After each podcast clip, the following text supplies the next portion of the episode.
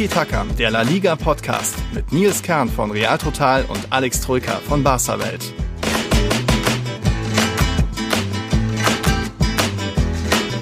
Feliz Año Nuevo a todos. Hier ist der Nils und wow, Tiki Taka geht schon in sein drittes Jahr 2021 ist da und da ist natürlich auch der Alex. Servus. Hi.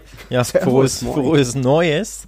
Auch dir frohes Neues natürlich all unseren Hörern. Ja, wir sind okay. zurück nach Mini-Pause, nämlich mhm. gar keiner quasi. Mhm. Gibt ja keine in Spanien, dementsprechend ja, machen auch wir direkt weiter. Ja, am 2. Januar wurde schon wieder gespielt. Das mhm. ist auch ein bisschen früher als sonst die letzten Jahre, wo es mhm. vielleicht dann eher mal so am 4. Januar weiterging. Aber gut, uns soll ja nicht langweilig werden. wir müssen ja, ja, sonst habe ich, vermisse ich dich ja auch. Also ist schon ganz gut, wenn wir uns wieder hören. Ja, ja.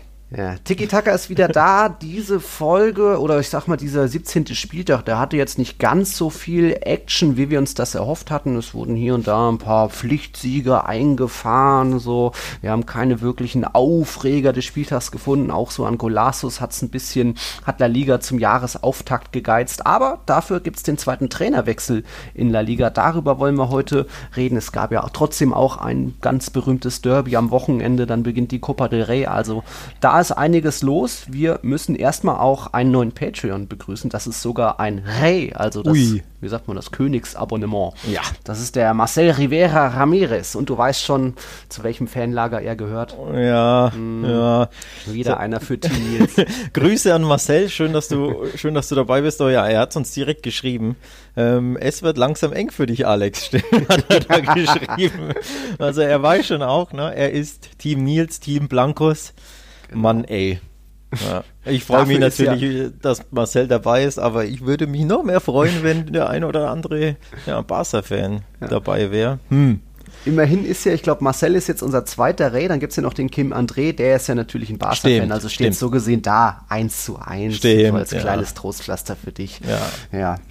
es kamen auch Fragen vom Yannick, vom Lukas und vom Marco, da vielen Dank schon mal, da werden wir uns später bei Real Madrid und Barcelona drüber widmen und dann, oh, hast du noch irgendwas an Vorgeplänkel? Vorgeplänkel habe ich keins, lass uns starten. Dann können wir direkt loslegen, denn es kam zum zweiten Trainerwechsel in La Liga. Ein bisschen überraschend, denn die Mannschaft hat sogar gewonnen und eigentlich für mich, ich habe das Spiel gesehen, sah das sogar nach teilweise ganz gutem Fußball aus. Es ist passiert in Bilbao beim Club Athletic. Geiska Garitano ist nicht mehr da. Ich glaube, 89 Partien hat er geschafft, hat er selbst früher in Bilbao gespielt, in den 90ern, also kommt von dort, hat die Mannschaft im Dezember 2018 übernommen, sie sogar ins Pokalfinale mhm. geführt.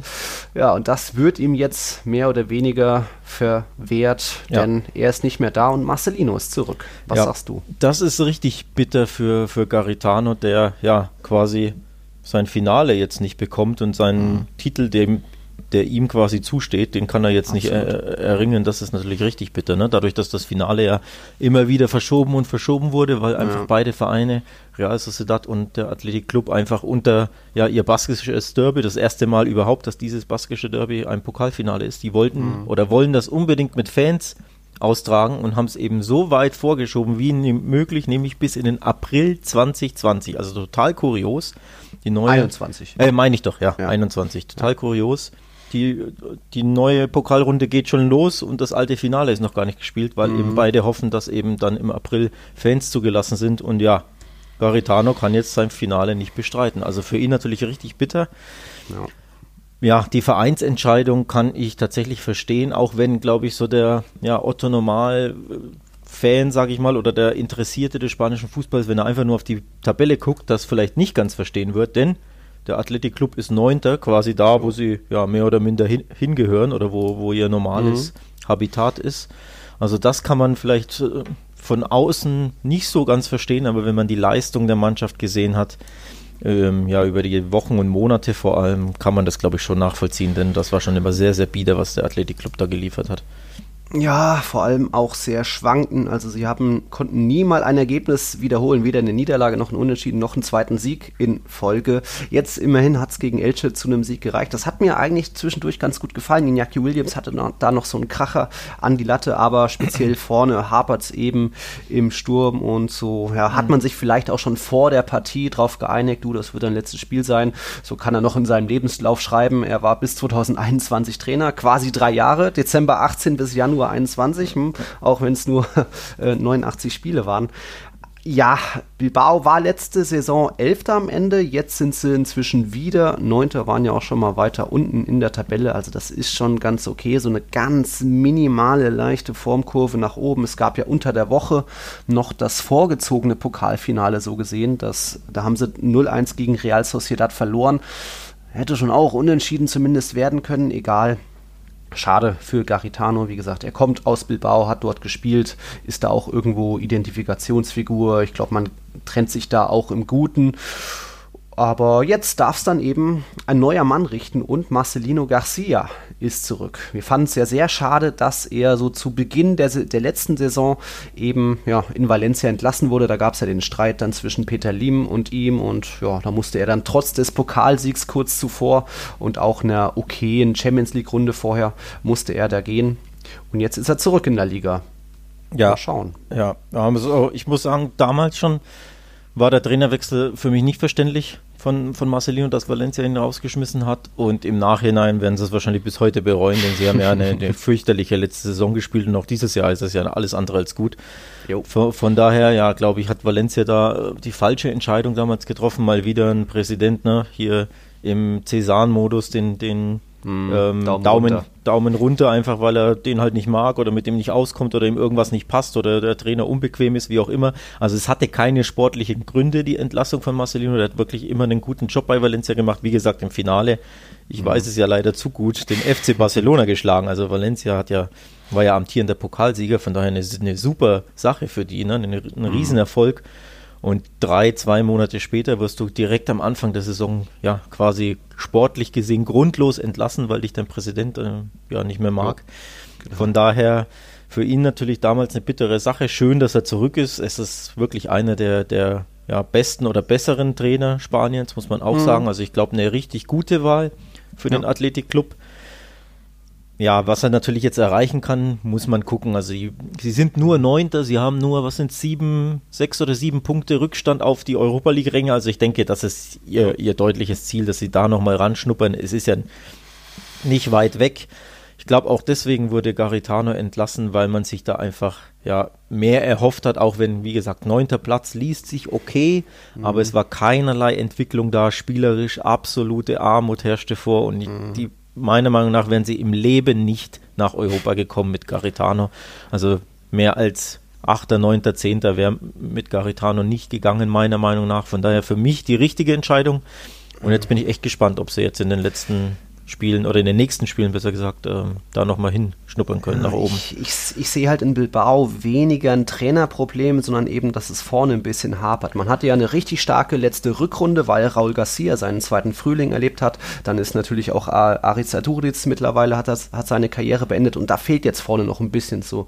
Ja. Jackie Williams sucht noch so seine Form. Muniain hat jetzt mal wieder getroffen, eben beim 1-0-Sieg, die drei Punkte beschert, aber da ist es dann eben auch schwierig, dann irgendwie noch für Nachschub zu sorgen. Also im Winter könnte vielleicht noch Javi Martinez kommen vom FC Bayern, jetzt im zweiten Anlauf. Aber auch nicht unbedingt ein Stürmer. nee, auch nicht unbedingt ein Stürmer, auch wenn der gern mal im Supercup oder so ja, stimmt. Aber das, deswegen sehe ich da eine richtig schwierige, große Herausforderung für Marcelino, das noch zu holen. Man hat ja immerhin im Sommer noch ähm, einen Neuzugang geholt gehabt. Das war der Alex Berenguer, der hat jetzt auch schon hier und da mal ein Törchen gemacht, gute Auftritte gehabt aber ja, mehr als drei Scorerpunkte kam da jetzt auch noch nicht bei rum. Also vorne hapert es da ein bisschen und es ist einfach fast unmöglich, da einen Basken noch zurückzuholen. Ich weiß nicht, wo spielt Fernando Llorente mittlerweile? Wo spielt er überhaupt noch? Ansonsten ist, hat man Frage. da ja fast keine Wahl mehr, da irgendwie noch was zu holen. Gut, Wenn Raul Garcia auch nicht mehr in Form findet, schwierig. Das ist tatsächlich ein guter Tipp, ne? Lorente, das muss ich jetzt fast schon googeln. Wo spielt denn der mittlerweile? Spielt er auch noch? Immer noch Neapel, nee, immer noch Neapel, aber, aber Betonung ist halt nicht auf Spielen, sondern unter Vertrag sein eher, oder? Spielt, Mhm. Ich kann mich nicht erinnern, kommt der zum Einsatz bei Neapel? Ich glaube eigentlich kaum, um ehrlich zu sein. Ja, jetzt auch schon 36, 35 Jahre. Aber tatsächlich, ein ne? Saisoneinsatz. Ja, eben, da 19. haben wir es ja, ne? Genau, der spielt überhaupt nicht bei, bei Napoli, von daher, ja. Das wäre doch eine, eine interessante Wahl. weiter. Das gehen wir weiter, ne? An Marcelino. Marcelino, falls du zuhörst, ne? Hier kleiner Tipp von uns. Verstärkt deinen Sturm mit einem alten Haudegen. Täte dir natürlich, tatsächlich würde den gut zu Gesicht stehen. Ähm, ich glaube, einer, der vorne lauert. ja, ich glaube tatsächlich, dass äh, Marcelino Iñaki Williams ähm, offensiver also Mhm. ins Zentrum stellen wird, denn unter Garitano hat er voll oft auf dem rechten Flügel quasi Ja. einen Mittelfeldspieler gegeben, wo er meiner Meinung nach ja völlig verschenkt ist, weil im Endeffekt, auch wenn er jetzt nicht der absolut abgezockteste Knipser ist, aber durch seine Schnelligkeit alleine ist er einfach besser aufgehoben, weil er ja nicht so spielstark ist im Mittelfeld noch. Mhm. Von daher fand ich ihn da auf rechts immer verschenkt, muss ich ehrlich sagen. Also ich könnte mir gut vorstellen, dass er da umstellt, Marcelino, dass er, wie gesagt, Iñaki nach ganz vorne stellen wird, um da einfach ja mehr Torgefahr, zumindest nach Kontern zu haben. Denn er spielt ja auch eher lieber auf Konter. Also immer so ein Mix, ne? Ballbesitz wird sich verbessern, glaube ich, unter Bilbao, äh, ähm, unter Marcelino. Ich glaube, nach Kontern werden sie gefährlicher werden. Also sie werden schon meiner Meinung nach erfolgreicher werden. Ob es dann, wie gesagt, wirklich für die Top 6 bzw. Top 7 reicht, siebter Platz ist ja auch die Hintertür, muss man abwarten. Ich könnte es mir echt gut vorstellen, denn wenn ich mir auf die Top 6 blicke, ich denke, die sind ziemlich manifestiert. Mit, ähm, ja, logischerweise vorne Atleti, Real, Barca, wahrscheinlich die Top 3, ne? Davon kann man ja fast schon ausgehen. Dann kommen Real Sociedad, Sevilla, Villarreal. Ich denke, die sind nicht mehr einzuholen, die sechs. Aber nochmal, der siebte Platz aktuell ist nur Celta und Granada vor, vor Bilbao. Das könnte ich mir echt gut vorstellen, dass sie das noch schaffen. Also den gut, den richtigen Trainer dafür haben sie jetzt, meiner Meinung nach.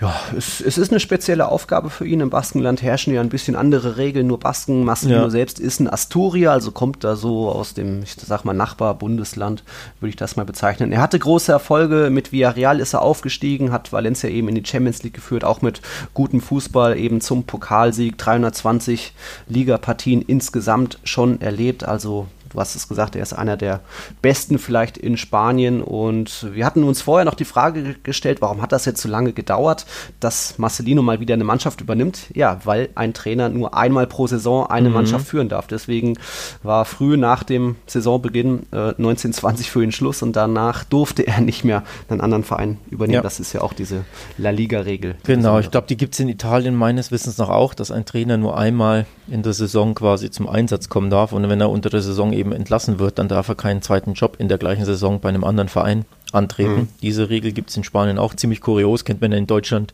der Bundesliga überhaupt nicht. Da gibt es ja Trainer, ne, die wechseln ja teilweise im Wochenrhythmus. Ja, ich glaube, Bayer Lorz hat das zuletzt ja gemacht, wurde, glaube ich, in Köln entlassen, eine Woche später oder zwei oder so war in Mainz. Das ist, geht halt einfach in, in Spanien nicht und deswegen musste Marcelino jetzt ja ziemlich lange warten auf diesen neuen Job.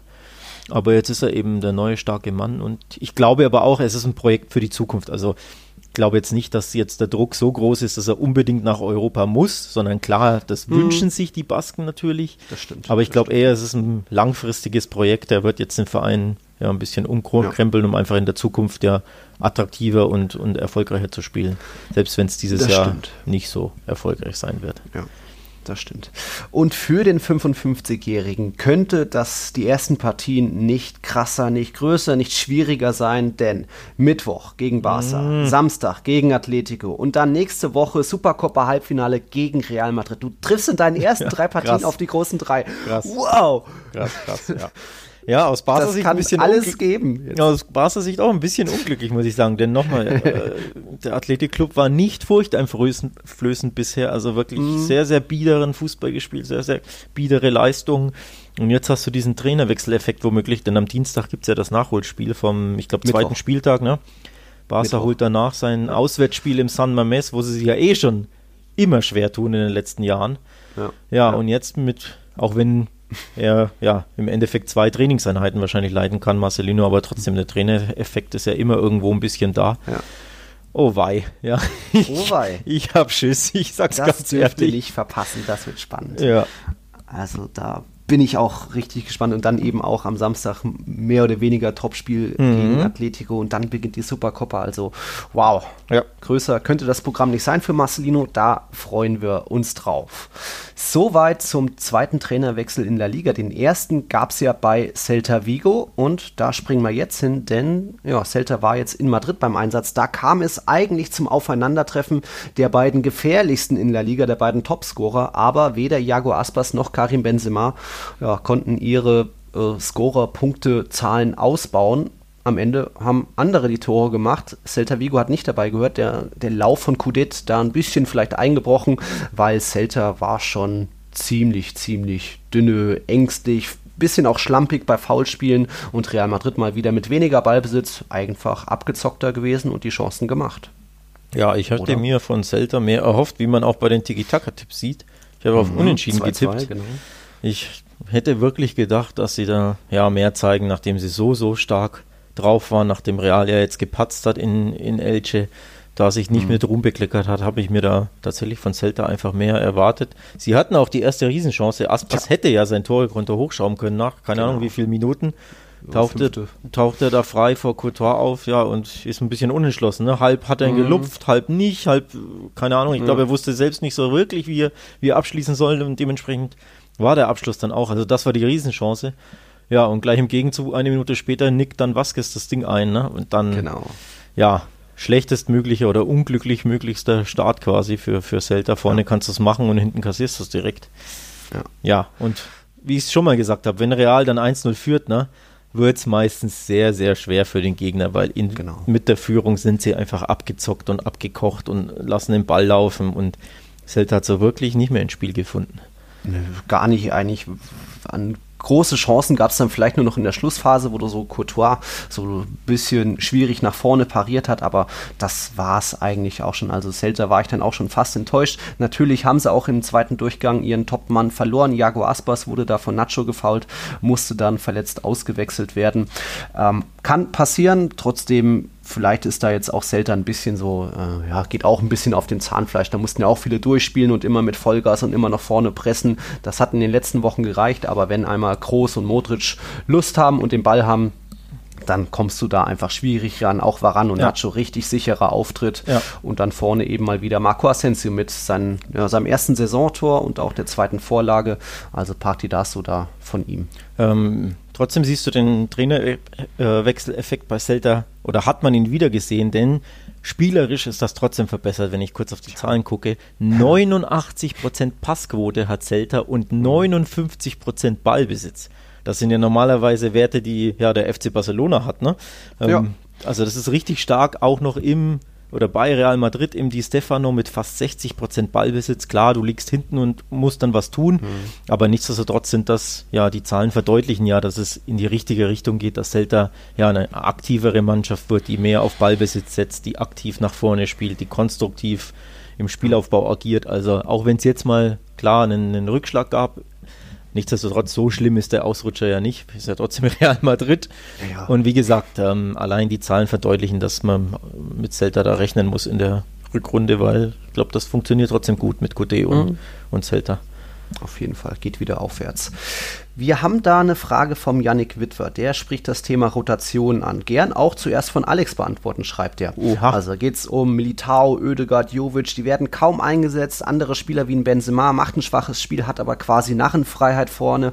Was haltet ihr davon? Da spricht er natürlich auch ein bisschen diese Szene von Jovic ein oder generell in der 90. Minute wechselt sie dann das letzte Mal, bringt Mariano und Jovic sitzt auf der Bank oder auf der Tribüne und denkt sich, what the fuck ist hier eigentlich los? Was ja, ich, denkst du? Das Thema Jovic hatten wir ja schon zu Genüge. Ich glaube, der mhm. Zug ist abgefahren. Das wird mit ihm in Madrid nichts mehr. Sie dann setzt nicht wirklich auf ihn, vertraut ihm nicht und wenn er spielt, zahlt er das Vertrauen ja auch nicht zurück, sondern wirkt immer wieder, und wir hatten das Thema ja echt hundertmal, mhm. wie ein Fremdkörper. Das kriegt dann also ein Trainer noch besser mit als ich vom Fernseher und ich denke, das Thema Jovic und Madrid sollte im Winter jetzt mhm. ja, beendet werden. Vielleicht vorerst, vielleicht endgültig. Das muss man gucken, ob er nur verliehen wird oder verkauft mhm. wird. Aber ja, ich würde ihn auf jeden Fall, äh, wie gesagt, im Winter abgeben. Ähm, mindestens eine Laie. Deswegen Jovic sehe ich da, funktioniert für mich einfach unter sie dann in Madrid nicht mehr. Das wird mhm. auch, glaube ich, nicht mehr. Militao, ja, ist halt einfach nicht gut genug, um zu starten, ganz, ganz eindeutig. Ne? Mhm. Ist halt so. Ödegard, das wirst du besser wissen, warum der nicht äh, eingesetzt wird aktuell oder nicht so viel spielt. Ähm, das maße ich mir nicht an, das zu bewerten, um ehrlich ja, zu sein ist ähnlich wie bei den anderen auch. Sidan hat seine Stammformation, das System mit dem 4-3-3 und auch immer so seine 12, 13 Lieblinge, wo er weiß, denen kann er vertrauen. Die ja. wissen genau, wie es funktioniert und der neue Ödegard ist noch nicht so ganz da, hat noch nicht, braucht eh eine andere Position, diese Spielmacherposition. Ja, da hatte Sidan ja auch schon mal öfter mal dieses 4-2-3-1 versucht, ging eher schief und deswegen ja. jetzt immer auf Nummer sicher, nur Ergebnisse einfahren, keine Experimente mehr. Deswegen auch Nacho ist erfahrener, kennt Varan besser, deswegen hat er gespielt, auch das auch sehr gut gemacht und eben nicht militar Militao. Und das gleiche gilt dann auch für viele andere Spiele. Sola immer noch ein Saisoneinsatz, erst Militao bei drei.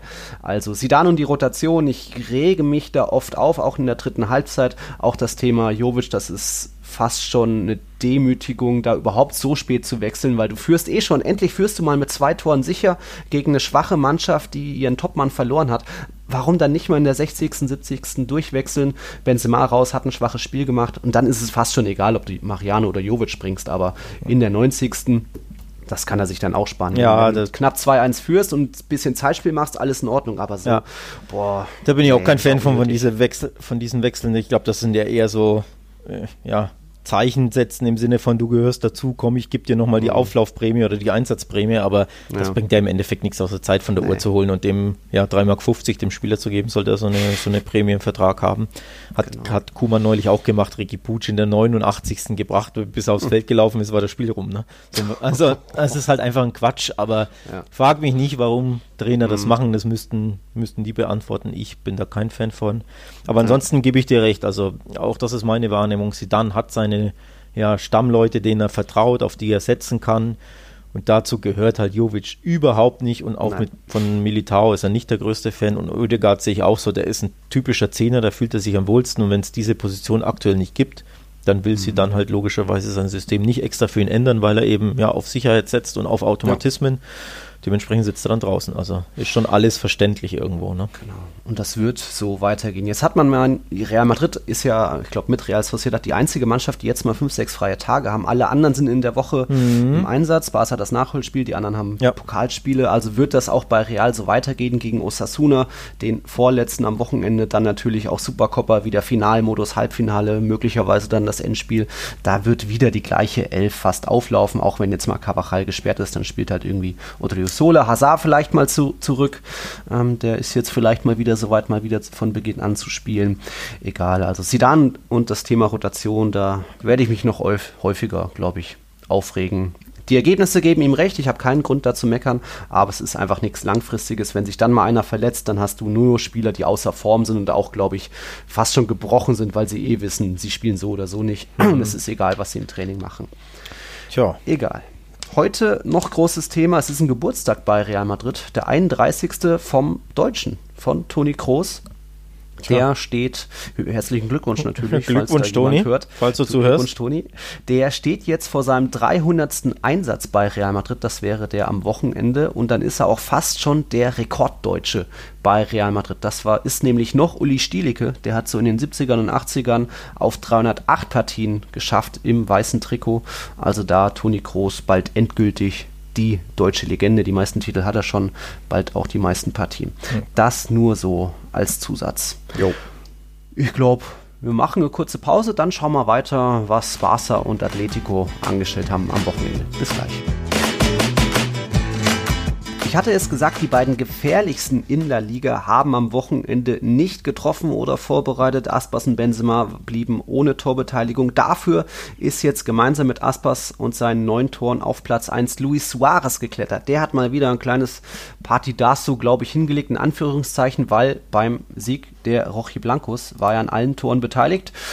Die Vorbereitung aufs 1-0 durch Marcos Llorente, das war im Endeffekt nur ein kleines Pässchen zur Seite, da ja. hat dann Llorente mehr drauf gemacht, aber wie er dann in der Schlussphase noch zur Stelle ist, gerade so den Ausgleich wieder kassiert durch Al äh, von Alavis und dann doch nochmal zurückgekommen, also das sieht man einfach wieder, wow, Atletico hat so einen Mittelstimmer gebraucht, Suarez mhm. hatte nur 32 Kontakte in 90 mhm. Minuten, aber eben da zwei Torbeteiligungen, noch eine Chance ausgelassen, sich auch richtig geärgert, also man sieht einfach, der Junge brennt und will es nochmal allen beweisen und auch immer vielleicht noch bei seinem Tor Torjubel, wenn er sich da an die Finger küsst, ist vielleicht doch ein Finger Richtung Barcelona, so hey, und ihr habt mich gehen lassen. Oh Mann, hör Barca auf. fehlt der Mittel. Ja, wir reden da gleich drüber, aber wow, Luis Suarez hilft einfach einem meisterlichen Atletico, die Oh. sich jetzt wieder, wieder nochmal durchbehauptet Ja, haben musstest jetzt, bei Alaves. musstest jetzt sticheln. Ne? Ich wollte es ja eh schon ansprechen, auch ohne deine Stichelei und deinen Mhm. Hinweis an Barca, aber ja, es liegt natürlich auf der Hand.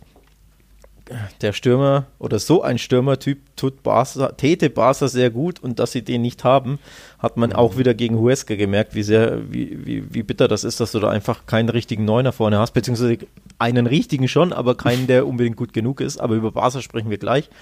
Suarez hat es halt einfach bewiesen, ne? Du kannst im fortgeschrittenen Alter sein, nicht mehr der schnellste, rostig in Ja. den Hüften, etc. etc. Aber wenn du einen Torriecher hast, garantierst du einer Mannschaft Tore und diese Tore, Achtung, jetzt kommt eine These, oder dieses Tor könnte ein Meistertor sein für mich. Absolut. Also es ist ein absolutes Statement, wenn du in der, ähm, was waren es, 84., 85. Also, kassierst ja. du das 1-1 und Ja. ich muss ehrlich sagen, ich hätte gedacht, das endet unentschieden durch dieses späte, blöde Gegentor, war ja ein Eigentor ähm, von, wer war es? Sab nee, nicht Savic, oder? Doch, Äh, Fe- Felipe. Felipe war es, sorry, ja. Ähm, das ja, war dermaßen dämlich, weil, weil Atletico einer mehr war und ich hätte gedacht, boah, da lassen die da echt in Überzahl in Alaves Punkte. Und dann macht Suarez wirklich in der 90. Ja, Ja. ein typisches Mittelstürmertor, kein schweres Tor, Abstauber aus einem Meter, aber er steht halt da und macht dieses Tor. Und Ja. diese drei Punkte können halt bringen dir am Ende vielleicht die Meisterschaft, weil das so ein entscheidendes Tor ist, dass du da nochmal zurückkommst nach diesem blöden 1-1. Also ja, riesiges Tor, ne? Golasso im Sinne von der Bedeutung her. Ja. Ja, alles Vor richtig allem auch gemacht. spannend, Ne? weil Alaves hat ja schon Real Madrid und Barca geärgert. Ja. Real Madrid geschlagen, 1-1, glaube ich, im Camp Nou sogar.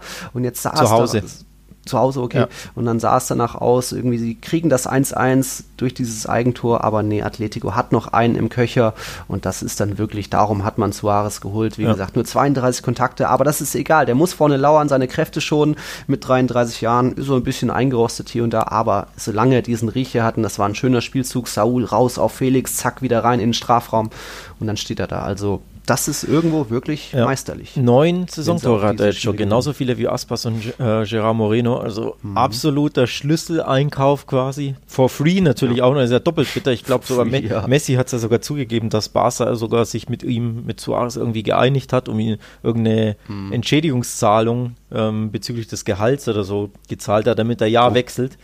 Mhm. Ähm, wurde natürlich nie offiziell, aber Messi hat das so ein bisschen zwischen den Zeilen ausgeplaudert. Mhm. Also ja, im Endeffekt hat Barca ihn nicht nur for free ziehen lassen, sondern irgendwo auch ein bisschen dafür geblecht, dass er wechselt.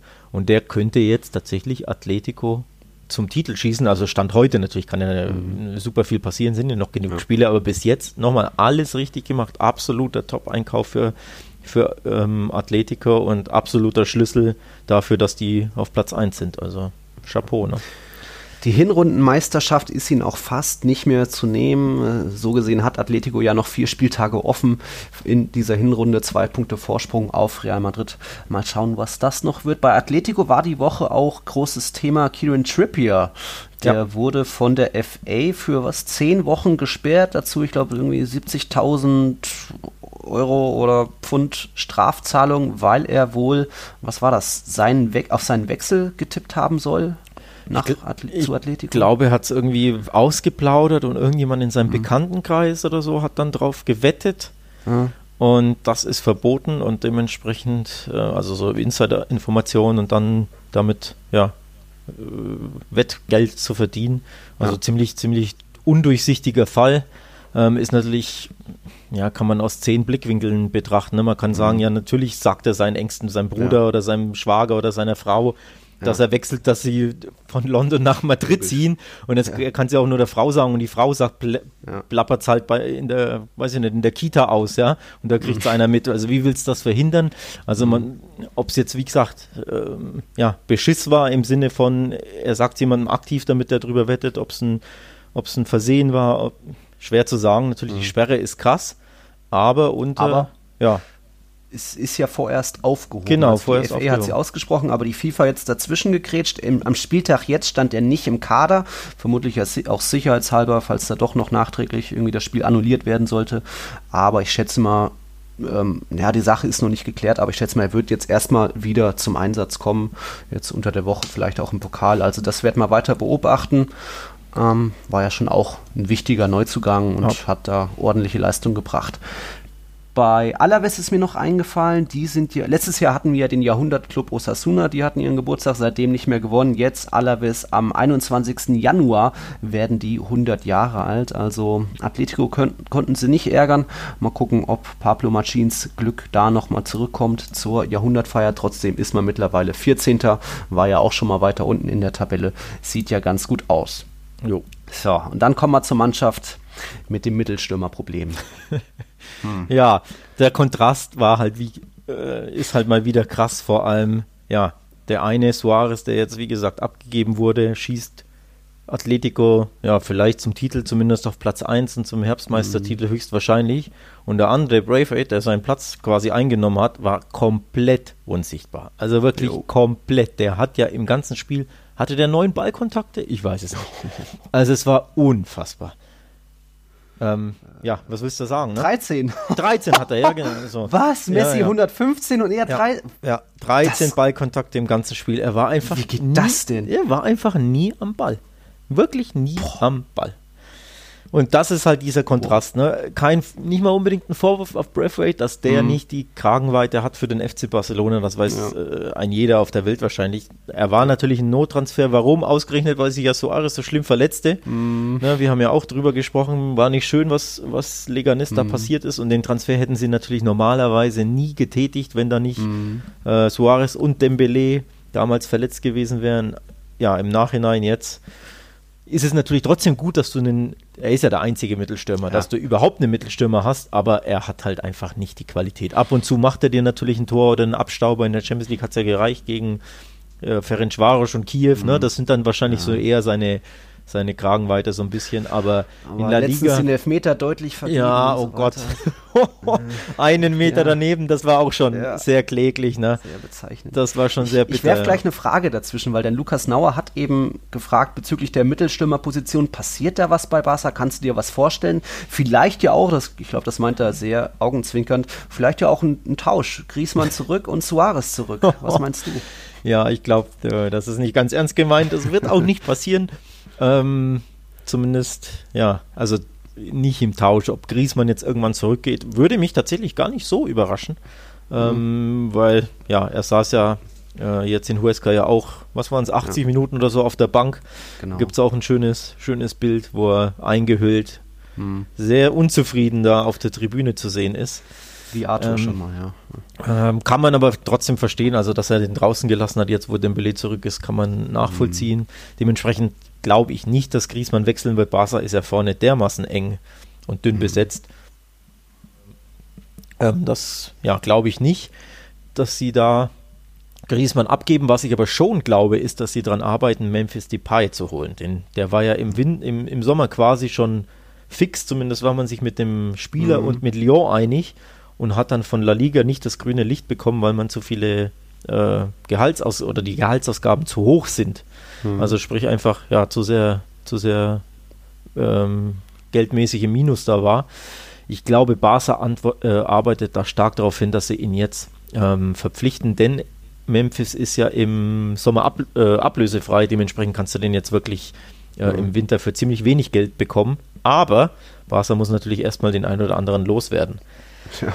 Weil ja, sie haben kein Geld und sie müssen erst Transfereinnahmen generieren, bevor sie jemanden verpflichten können. Das hat auch Tusquets, der Interimspräsident, mehr, mehrmals mhm. betont.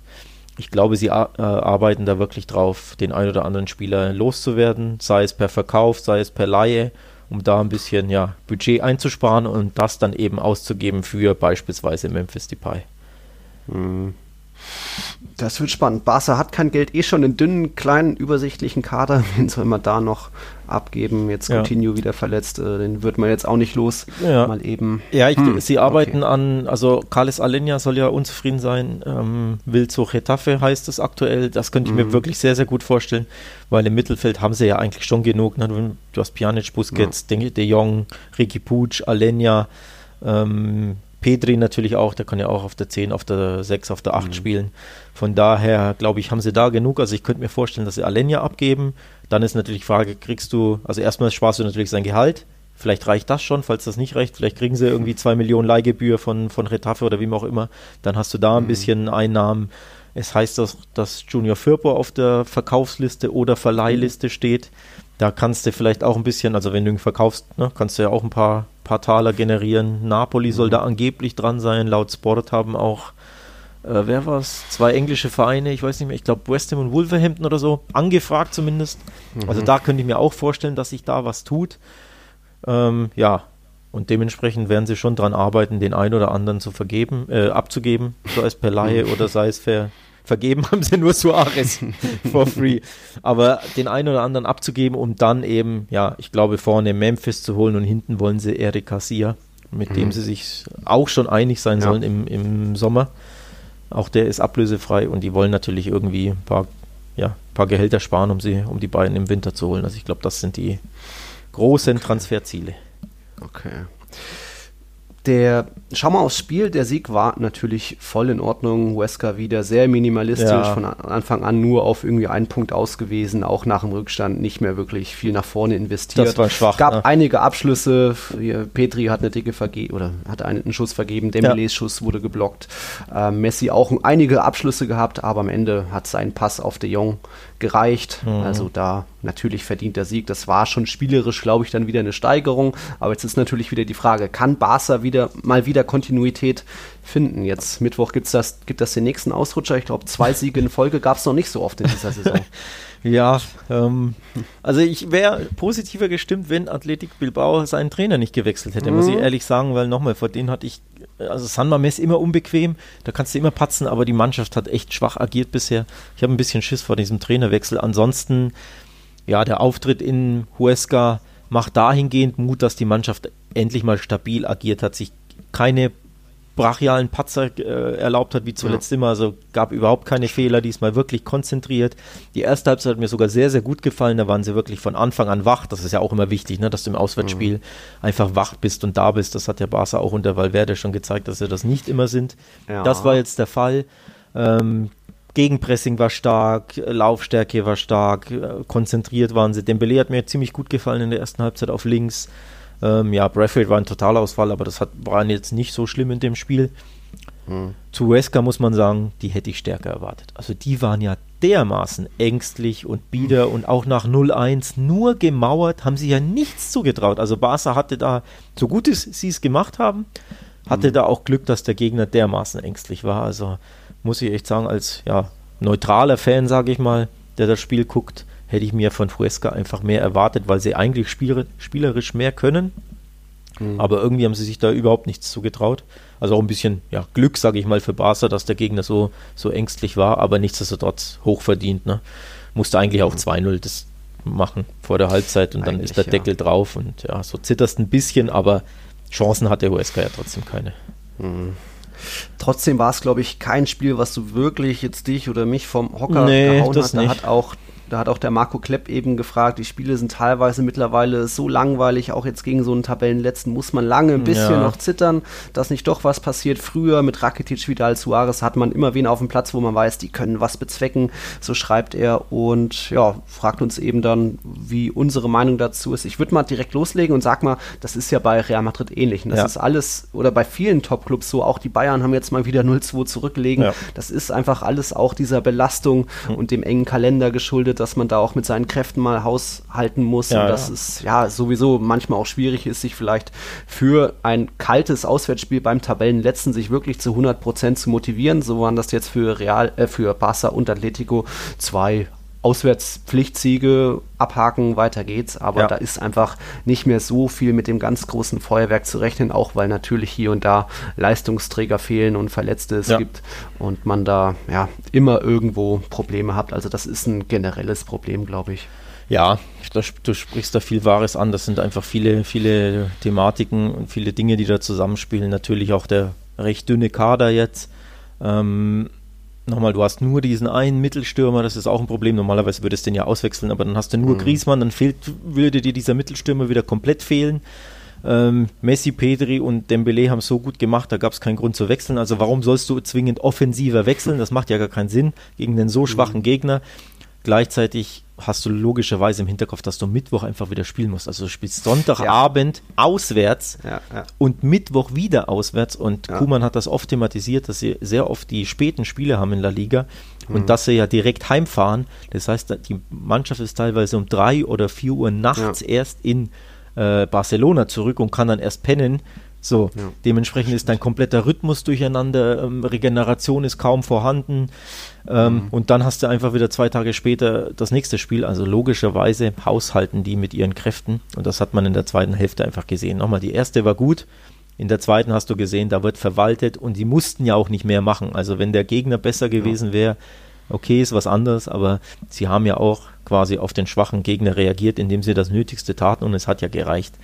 Mhm. Ähm, von daher ist das nicht mal so ein großer Vorwurf. Natürlich, bei Barca erwartet man sich mehr Spektakel, aber nochmal enger Spielplan, viele Verletzte. Äh, es fehlen ja auch, darf man auch nicht vergessen, Coutinho, Ansu Fati, äh, Sergio Roberto und Piquet. Alle Langzeit verletzt, mhm. alle Monate lang verletzt. Das sind einfach vier sehr, sehr wichtige Spieler, die dir auch fehlen. Ne? Dann hast du, ja, logischerweise Probleme. Also würde da der Mannschaft, lieber Marco, nicht so den großen Vorwurf machen, vor allem mit Blick auf das Bilbao-Spiel. Ja. Ja, und natürlich aus Fansicht fehlt, ja, es ist, fühlt sich alles ein bisschen kälter an ohne Fans im Stadion. Da, ja. Auch da ja, ja, ist es für uns Zuschauer, als Zuschauer schwierig und so ein bisschen die Lust vergeht, wenn man wirklich alle drei Tage auch ein Spiel anschauen muss, in Anführungszeichen. Oder, oder spielen muss natürlich auch. Ne? Oder ist ja auch muss, für den Kopf irgendwo schwer. Also Absolut. sollte man auch nicht vergessen. Ja. Und ja, es war, glaube ich, kalt. Sie haben das angesprochen, Bas. Ich glaube, 0 Grad mhm. hat, in, hat es in mhm. Huesca. Das kommt in Spanien so häufig nicht vor, ne? Nee. dass es dermaßen nee. kalt ist. Von daher, ja, auch das irgendwo vielleicht ein bisschen äh, eine Rolle gespielt hat, weil es die Spieler einfach nicht so gewohnt sind. Ne? Einer von vielen Gründen. Ja. ja. So, wir haben noch eine kleine Spitzenmannschaft, die zuletzt auch sehr minimalistisch unterwegs war, auch oft haushaltet, äh, haushält, ja, haushaltet mit seinen Kräften und jetzt am Wochenende eben dann so gesehen gepatzt hat. Also, El Gran Derby gibt's gleich nach noch einem Break.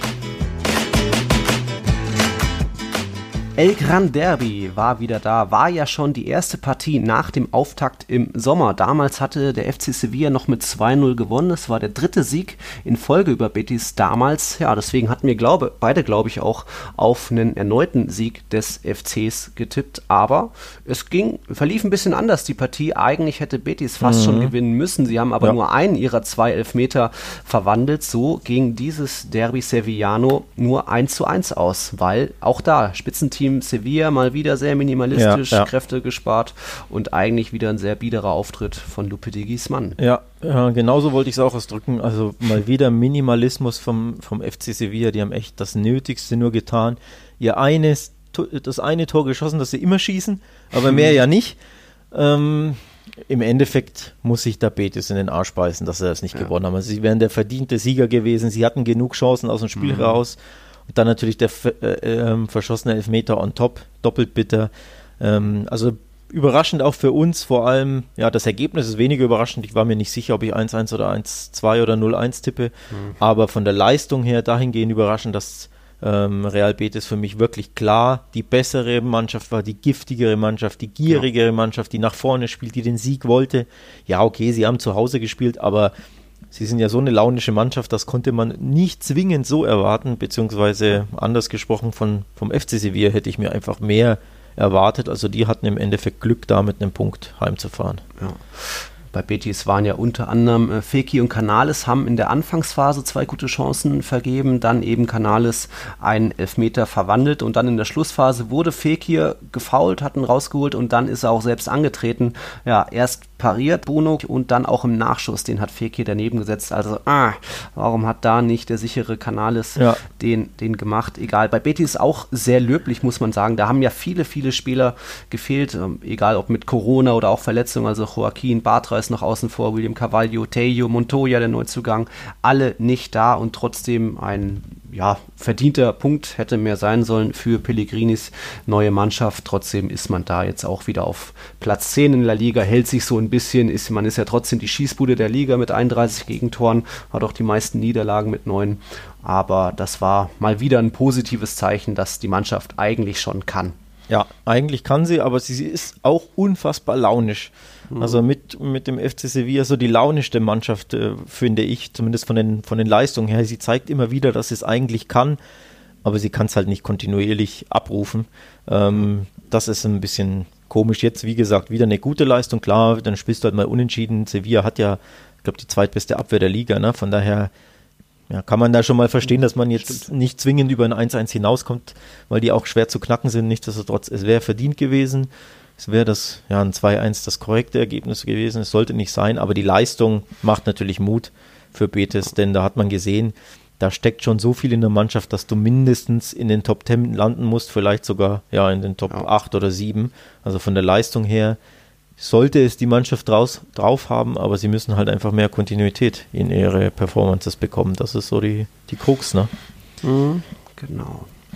2-1 wäre das korrekte Ergebnis gewesen. 2-1 war dagegen das Ergebnis bei einer anderen Partie. Die hätte aber eher vielleicht 2-2 wie mein Tipp ausgeben soll, ausgehen sollen. So hast du richtigerweise auf einen 2-1-Sieg von Villarreal getippt. Yes. Die haben sich gegen Levante aber doch hier und da ein bisschen schwer getan. Das erste Tor des Jahres hat zwar Fernando Nino erzielt in der 19. Minute, aber danach Levante einiges ausgelassen. Also so Dani Gomez vor der Linie den Ball irgendwie nicht richtig getroffen. Ah, hundertprozentige Koken, guten Freistoß nicht gemacht oder wurde eben gut pariert vom Asenjo, dann auch in der Schlussphase noch der Flutus einvergeben. Aber am Ende hat eben Villarreal den besseren Torjäger. Und du hast es gesagt, Gerard Moreno jetzt auch neun Saisontore, teilt sich Platz 1 mit Aspas und Suarez. Ja, hätte sogar um ein Haar alleiniger Top-Torjäger werden können, hat in der Schlussphase einen richtig schönen Schlenzer an den Innenpfosten gesetzt. Also da fehlten wirklich absolute Millimeter zum, ja, dann mhm. 3-1 und dann hätte er ähm, ein Tor mehr als der Rest gehabt. Ähm, also auch da hat man gesehen, der hat eine richtig, richtig gute Schusstechnik, sogar mit rechts getroffen, den, den 2-1-Siegtreffer. Mhm. Eigentlich ist er ja Linksfuß, also mit rechts schießt er nicht so gerne und nicht so häufig. Und da wurde er fast gezwungen, da hat er gemerkt, ja, okay, dann schieße ich halt, wenn ihr mich gar ja. nicht angreift, sondern mache ich es halt wirklich mal. Und dann haut er ihn links unten rein. Ähm, also auch für Villarreal natürlich ein, ein, wichtiger Sieg im Kampf um die Champions League. Die sind ja jetzt Vierter, mhm. aber können natürlich von Barca jetzt noch überholt werden, weil Barca ein Spiel weniger hat, nämlich am am Mittwoch. Also von daher, jo, bleibt spannend der Kampf um die, was sind es, Top 6 quasi. Also die Mannschaften mhm. sind alle so, so eng beieinander und auch vom, von den Leistungen her. Sevilla, Villarreal, äh, Real Sociedad und tatsächlich auch der FC Barcelona. Von daher jedes Wochenende quasi, ja, patzt ein anderer, stolpert ein mhm. anderer oder ja, springt ein anderer auf drei, vier oder fünf. Also das ist echt spannend, das Rennen da oben aktuell. Ja. Beim FC Villarreal auch spannend das Thema Takefusa Kubo. Der war jetzt nicht im Kader und Una Emery hat nach dem Spiel bestätigt, von wegen hat mit Kubo geredet und Kubo hat ihm eben gesagt, er sucht eher einen Wechsel, strebt ja. er an.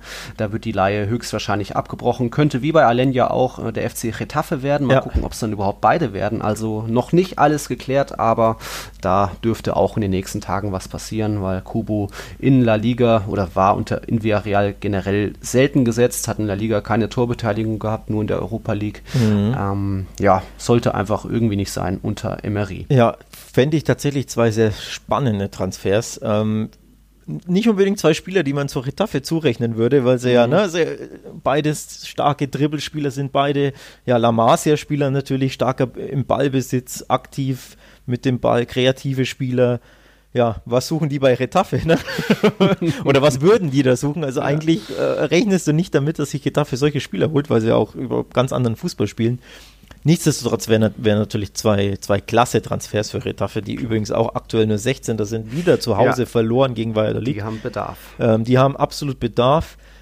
Ähm, Nochmal, ich fände die Transfers cool, aber vielleicht zu dem anderen Verein, wo es besser passt. Mm, also ich könnte mir die ja. Irgendwo anders wirklich sehr, sehr gut vorstellen. Fast schon egal wo, nur nicht bei ja. Retafe.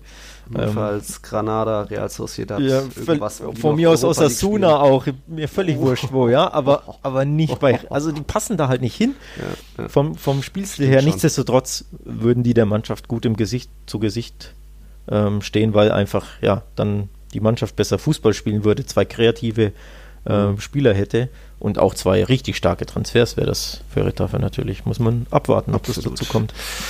Die ja, Getafe hat jetzt sogar gegen Real Valladolid verloren. Da hat schon Weißmann sein drittes Saisontor erzielt. Es war das einzige des Tages, weil ja, Getafe nie wirklich gefährlich werden konnte. Im Gegenteil, äh, Valladolid hätte noch das zweite Tor machen können, aber gab da eine Riesenparade von Ruben Janjes, so aus sechs Metern irgendwie der Jota den Ball direkt angenommen, abgeschlossen und er kommt da noch ran, springt dahin. Also das könnt ihr euch nochmal anschauen in den The Zone Highlights.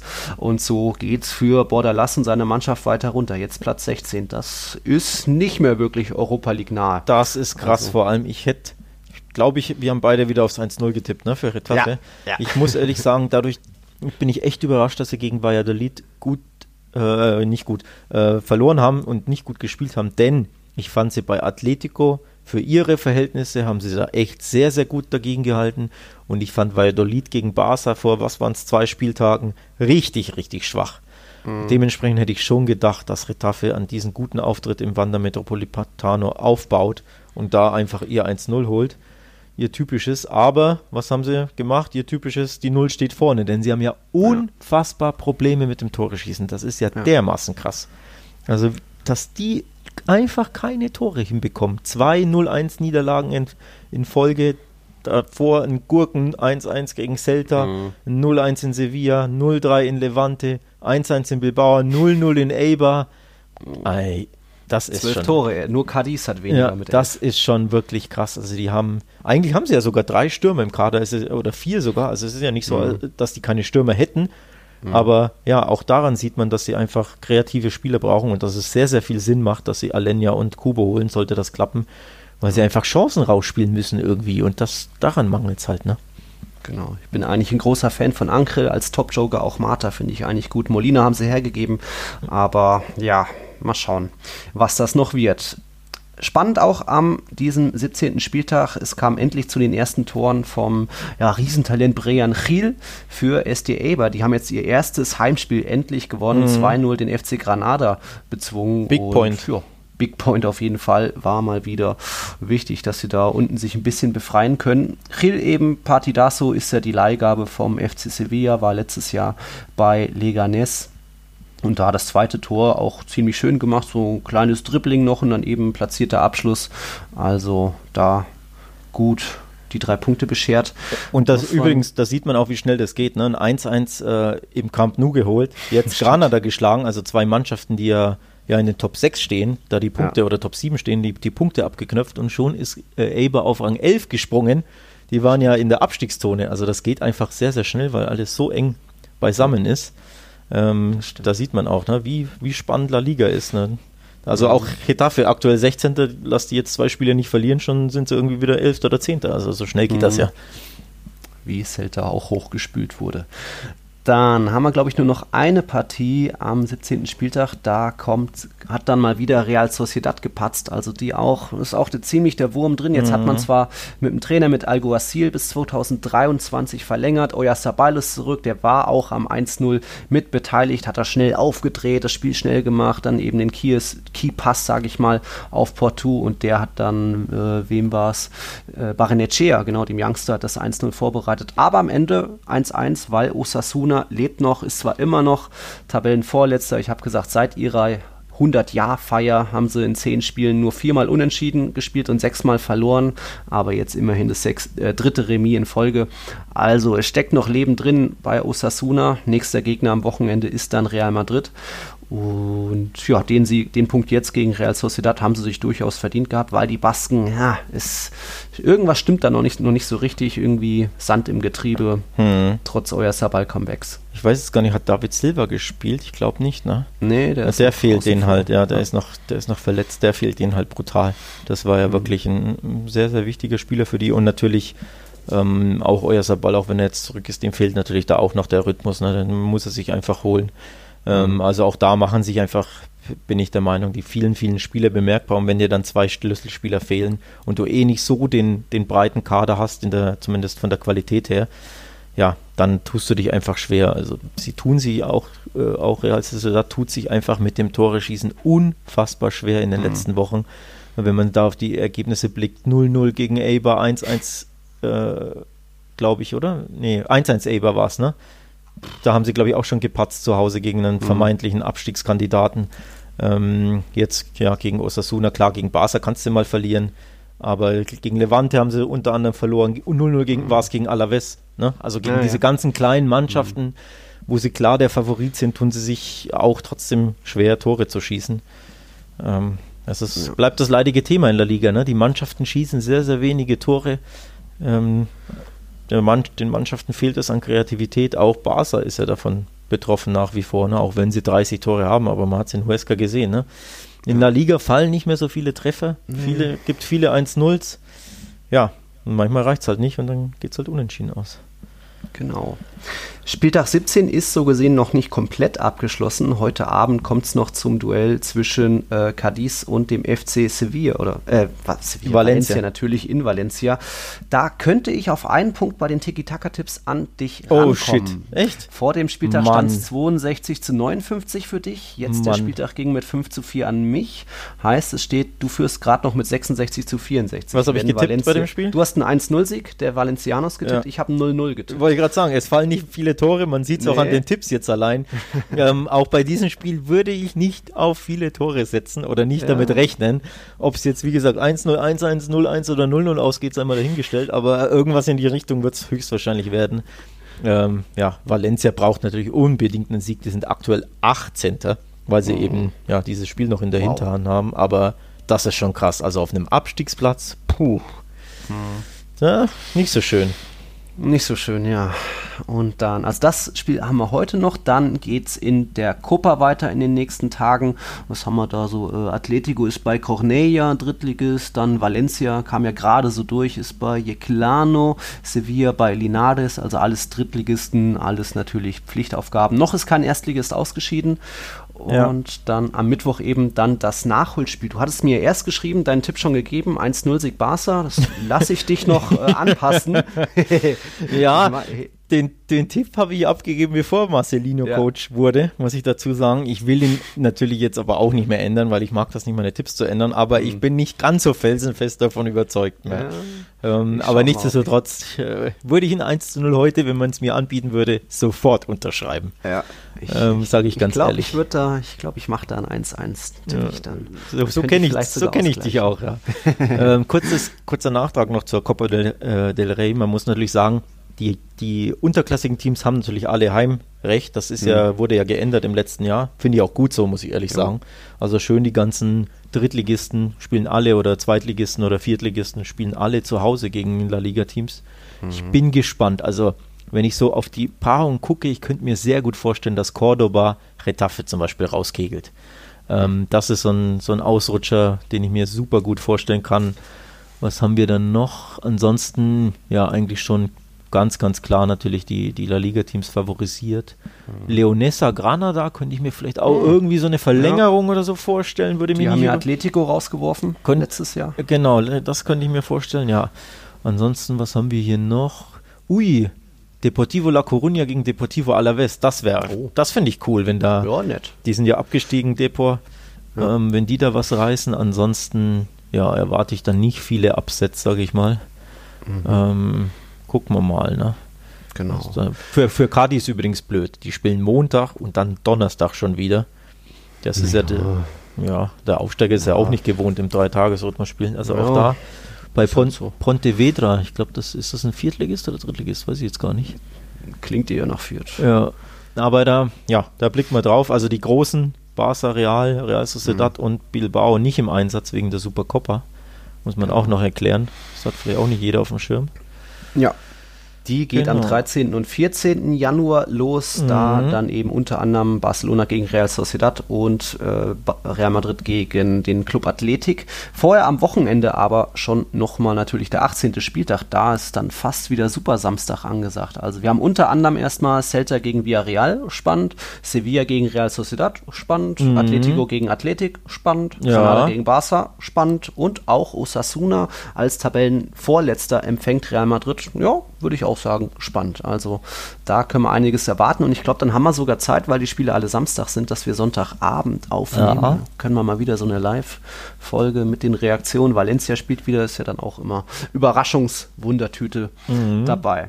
Das ist echt ein spannender Spieltag, wenn ich jetzt so drauf blicke. Tatsächlich, jetzt wo jetzt wo du es gesagt hast, das sind echt viele viele knackige Spiele dabei. Mhm.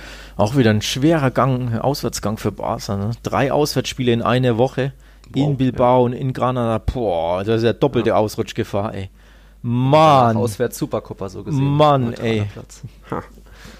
Schauen wir mal. Ja, spannend. Bevor wir zum Schluss kommen, ich, wir haben ja immer noch unsere neue Kategorie, so ehemalige La Liga-Spieler im Ausland. Das würde ich mal so ein bisschen als Wer bin ich Rätsel aufbauen. Oh. Also, wir hatten schon äh, Santi Casola und du hattest zuletzt Thiago Alcantara kurz vorgestellt. Jetzt habe ich jemanden, der spielt auch in der Premier League, sogar beim Tabellenzweiten kommt er aber fast gar nicht zum Einsatz, obwohl er jetzt auch schon einige Jahre da spielt. Also vielleicht sagt dir das schon was und du kommst drauf.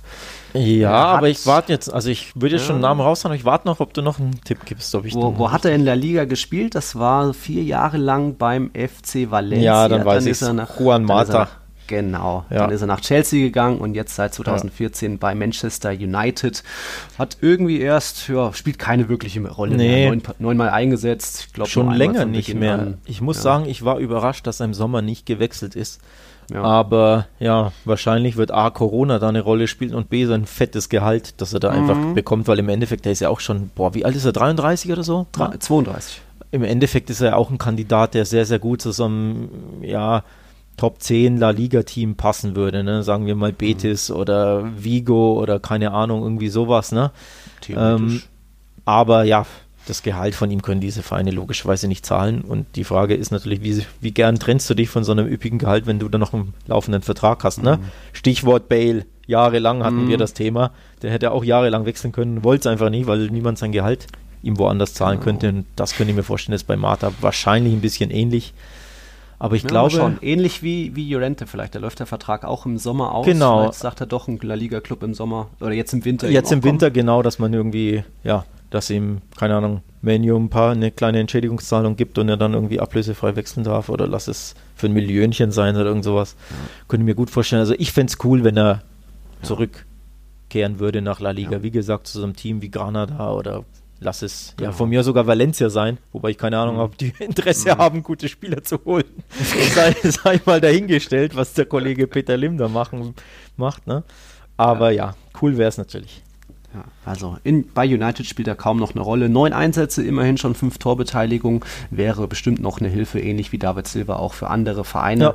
Das zu dieser Kategorie. Wie gesagt, wir nehmen dann vermutlich am 10. Januar, Sonntagabend wieder auf und ja, das war unsere erste Folge im dritten Jahr Tiki Taka, die, was war es, 67. insgesamt. Hui. Es werden mehr und mehr und auch mehr Patreons, wie eben auch unser neuer Ray, jetzt eben der Marcel Rivera Ramirez. Auch ja. ein schöner Name. Ja, wunderschöner Name. Äh, auch da nochmal der Hinweis an alle Patrons oder an all diejenigen, die noch kein Patreon sind, aber vielleicht ja damit liebäugeln oder mit dem Gedanken spielen. Wir haben zwei Sonderfolgen für alle Patrons aufgenommen. Die können nur die Patrons hören auf unserer Patreon-Webseite. Ähm, ist diese Seite, äh, ist dieser, dieser Podcast, diese Sonderfolge ähm, verlinkt.